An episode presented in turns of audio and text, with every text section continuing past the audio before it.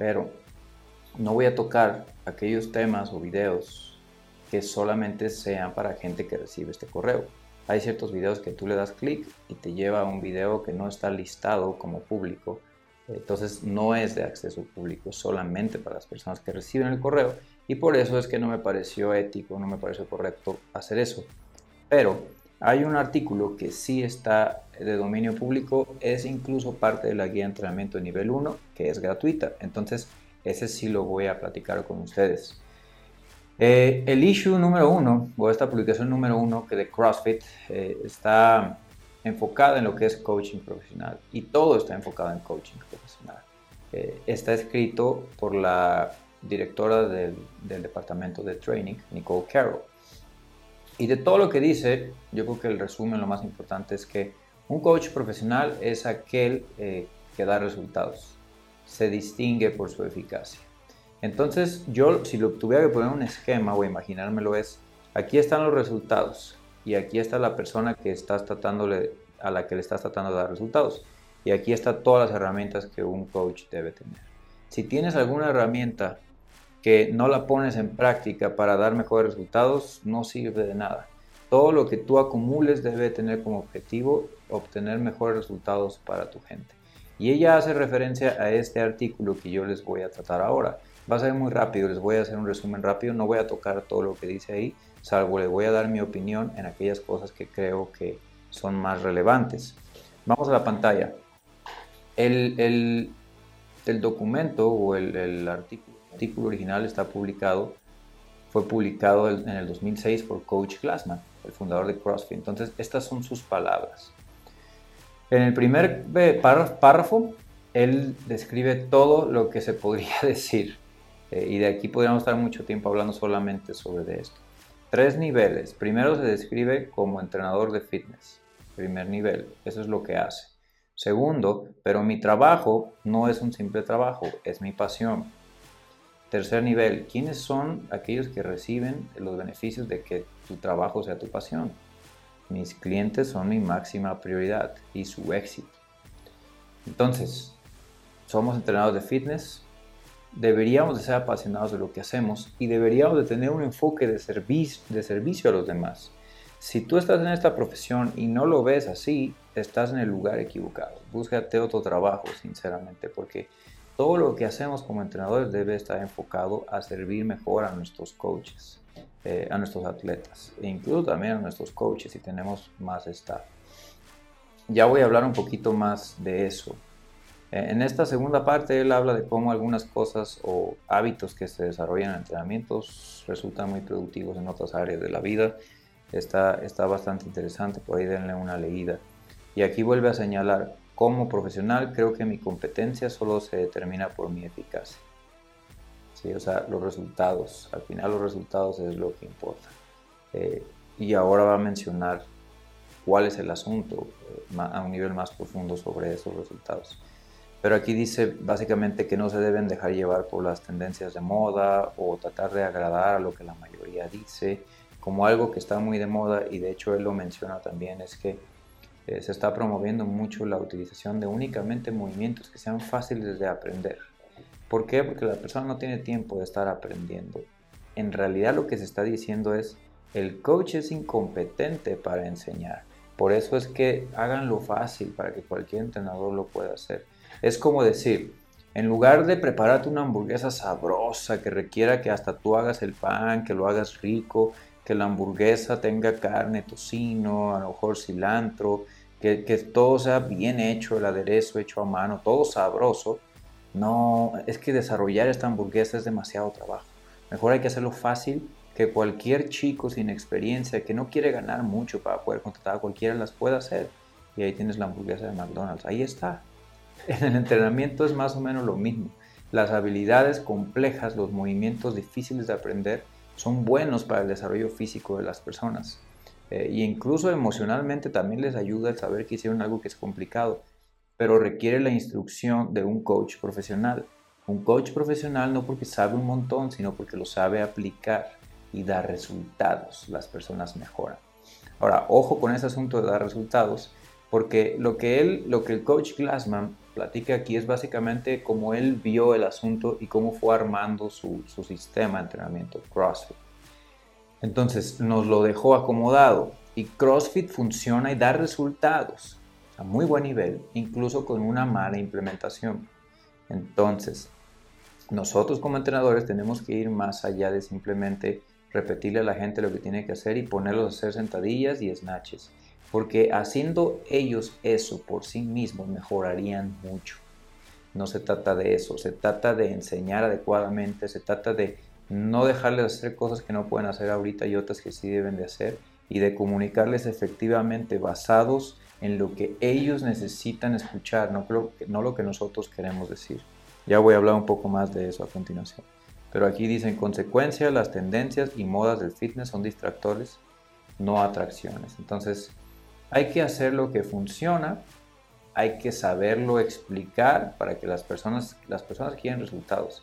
Y estas tendencias, estas eh, distracciones, generalmente no dan resultados o no a largo plazo. Eh, solamente atacan a la necesidad que mucha gente tiene o proveen a la necesidad que mucha gente tiene de tener resultados rápidos, aunque no vayan a durar mucho. Entonces hay que saberlo explicar. No sean fríos, no sean cortantes a la hora de explicarlo. Eh, tengan paciencia, empatía pero expliquen por qué algunas cosas son más convenientes que otras y por qué no es tan complicado, pero esas cosas que se ven demasiado sencillas y milagrosas no funcionan. Entonces, siguiendo con el artículo, dice, eh, esta parte es interesante, dice que comprometido con la eficacia, o sea, comprometido con dar resultados, frecuentemente he tenido que desarrollar nuevas herramientas y métodos. Y luego dice, esto no puede hacerse sin estudio, experimentación, consecuentemente gran parte de mi trabajo no se desarrolla en el gimnasio, sino en los libros y la literatura científica y en comunicación con otros entrenadores.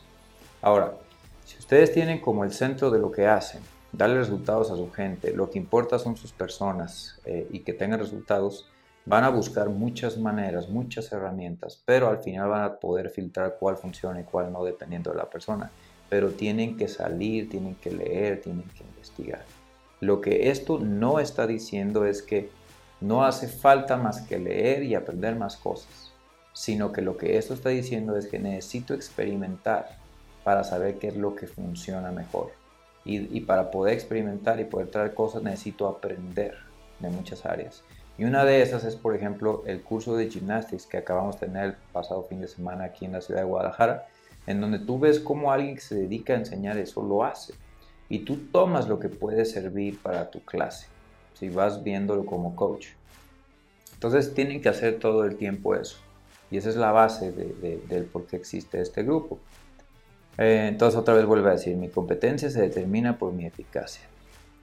Aquí esto, esto es importante también, la cual finalmente se determina por el rendimiento de mis atletas, desempeño que debe medirse.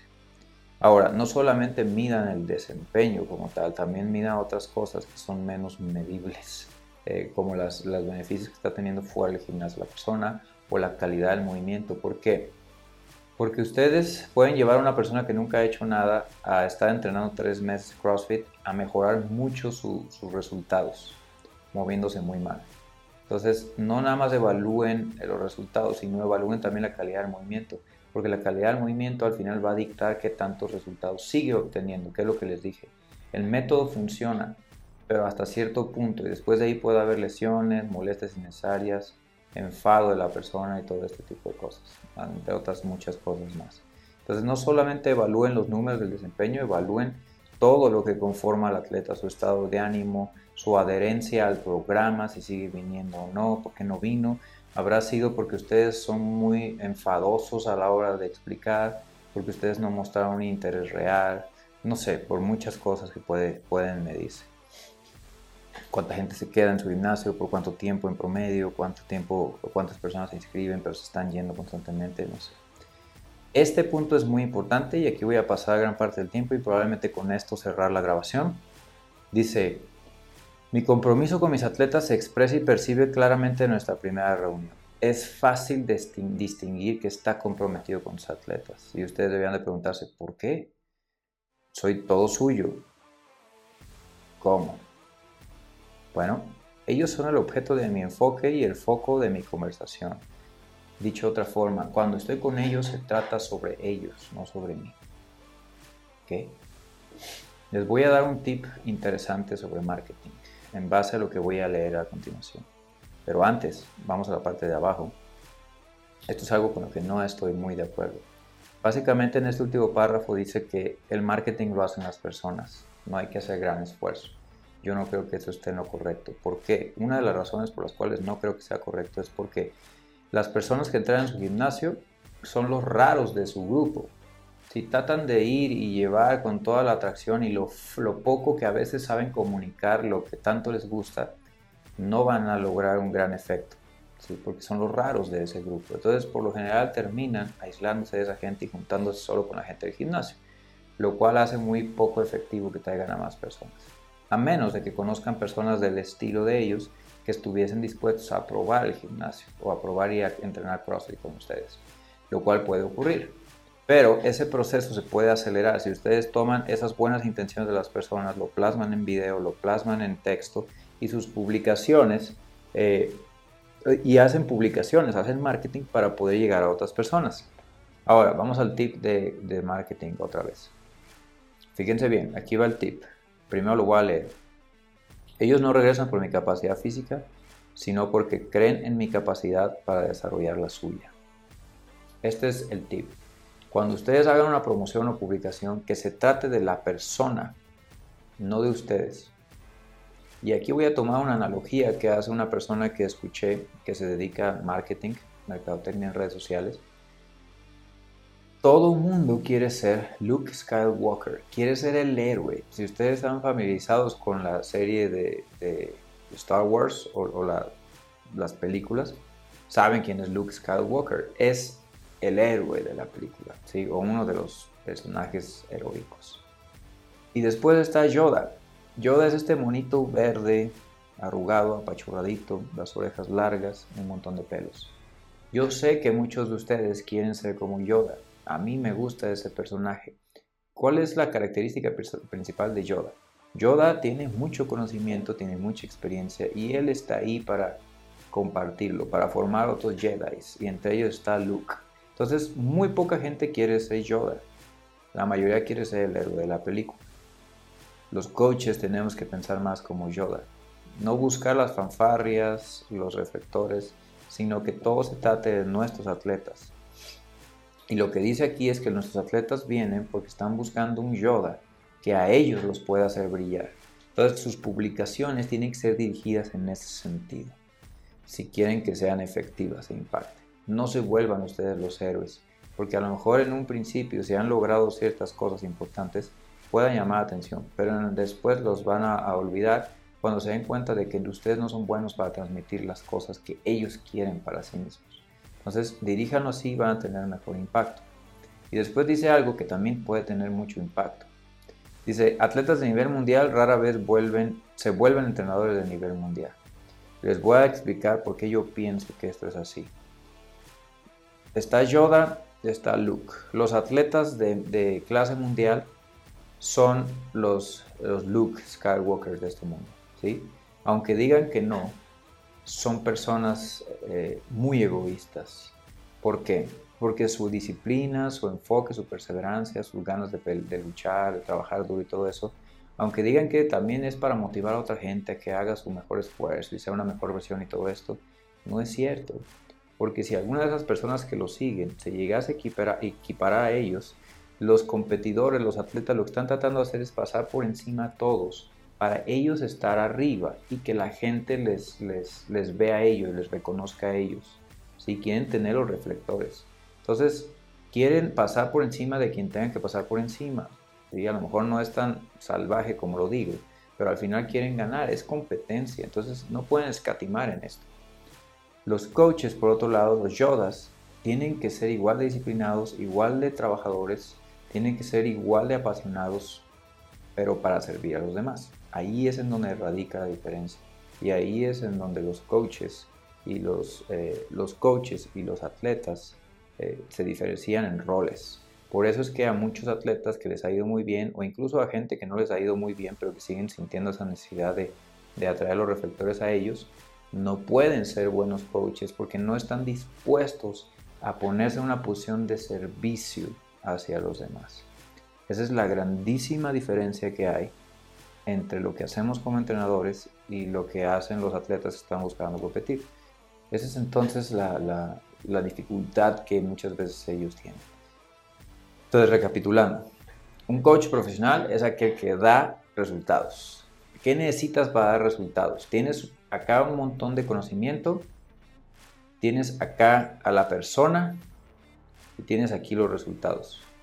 De lo que menciona Coach Glassman aquí es que cuando conversa con alguien, ellos son el foco de su conversación. Dicho de otra forma, lo que importan son ellos. Se sorprenderían de si ponen atención de ver, incluso ustedes probablemente lo hagan, yo sé que a mí me pasa. A veces como entrenadores volteamos la conversación para que se trate de nosotros o cualquier persona lo hace. Llega alguien muy feliz platicándome de algo que, lo, que la puso muy feliz y yo estoy esperando el momento para decir, ah, yo también, ah, a mí, ah, yo, ah, alguien que conozco, yo, yo, yo, yo, yo. Y ya nos seguimos indagando en esa persona, en por qué le pasó eso y por qué la pone tan feliz y de quién viene y por qué viene y más cosas para conocer al individuo. ¿Por qué? Porque es egoísmo, nos enfocamos en nosotros mismos y la actitud de servicio va más en enfocarse a los demás. Entonces, no volteen la conversación hacia ustedes, tienen que conocer al individuo muy bien, en qué trabaja, cuántos niños tiene, eh, si está peleado o no con su esposa, para darse cuenta de que esto es lo que yo conozco, estos son los movimientos, esta es la intensidad que te va a dar los resultados. Pero ahorita tienes mucho nivel de estrés porque tu esposa, y porque te encanta la bicicleta, pero eres un tipo muy alto y tu espalda tiene ya ciertas lesiones que yo supe porque te estuve preguntando, porque vi cómo te mueves, porque te evalué. Entonces ahorita el deadlift convencional no es una buena idea para ti. Sí el sumo deadlift porque te pone en una mejor posición por tu altura y vas a poder mover más peso y de una forma más segura. ¿Sí? Y no te vas a lastimar y no vas a tener que pagar terapias que después tu esposa te va a reclamar y que te va a decir, ves, te dije que CrossFit era peligroso y lo vas a tener que dejar por la presión de tu mujer. Se fija lo práctico que se vuelve cuando ustedes entienden las necesidades del individuo y todas las herramientas que tiene Cambié el, el, deadlift convencional por un sumo. Y esto es algo que me pasó hace poco platicando con una persona que realmente es una persona muy alta, que tenía problemas con, con su esposa, que tiene dos niños y una niña, que le encanta la bici y que dejó CrossFit porque le dolía mucho la espalda y siempre estaba cansado de la parte posterior de las piernas. ¿Sí? A todos nos pasa. Pero lo que tomo ya como final de, de este video es evalúense, revísense, tomen video, pregúntenme cosas, yo voy a tratar de mandarles trabajo para que ustedes mismos se den cuenta de que tal vez no están tan bien preparados en ciertas áreas, para que solo así se den cuenta si realmente están siendo tan buenos como creen ser o solamente tienen la idea de que son buenos o están dando un buen servicio. Evalúenlo porque si no, no van a tener los datos concretos y no van a poder cambiar y no van a poder mejorar para dar un mejor servicio a sus atletas. Que de eso se trata el programa de hierro a fila hierro. Entonces, esto es todo por mí se los dejo, léanlo, página 176 del manual de CrossFit, se los dejo aquí abajo para que vayan directamente a la guía si lo quieren leer de una vez. Mándenme sus comentarios, los pueden dejar aquí abajo o me lo pueden mandar directamente al grupo que tenemos en WhatsApp o personalmente, como prefieran. Para mí, mejor mándenlo al grupo para que todos nos nutramos de nuestras ideas y de todo lo que pensamos, pero como ustedes prefieran. Estoy a sus órdenes. Hasta la próxima. Chao.